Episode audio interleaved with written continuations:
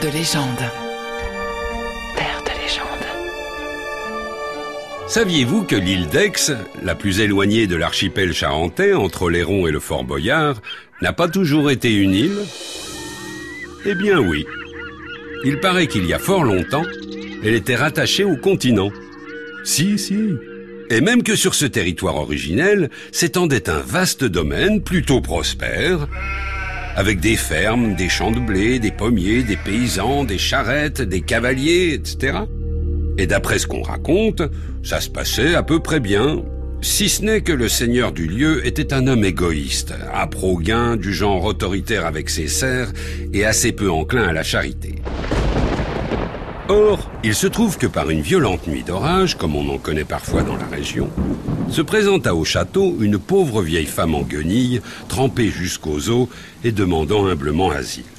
Le propriétaire, emmitouflé dans sa couverture au coin du feu, entouré de ses lévriers, ne daigna même pas répondre aux lamentations de la mendiante.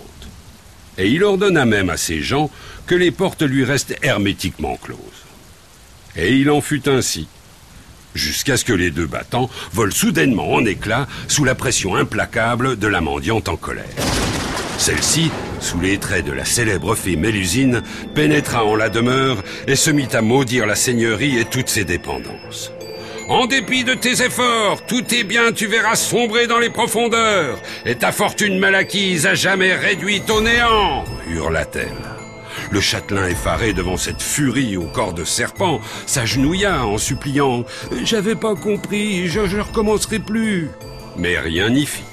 Les années suivantes virent les vagues océanes ronger impitoyablement les rivages et les édifices de tout le domaine, jusqu'à ne laisser que l'îlot subsistant aujourd'hui. On eut beau bâtir digues et murets pour retarder l'échéance, à la fin, le cupide seigneur ne put que dépérir lamentablement en constatant l'inexorable engloutissement de toutes ces richesses.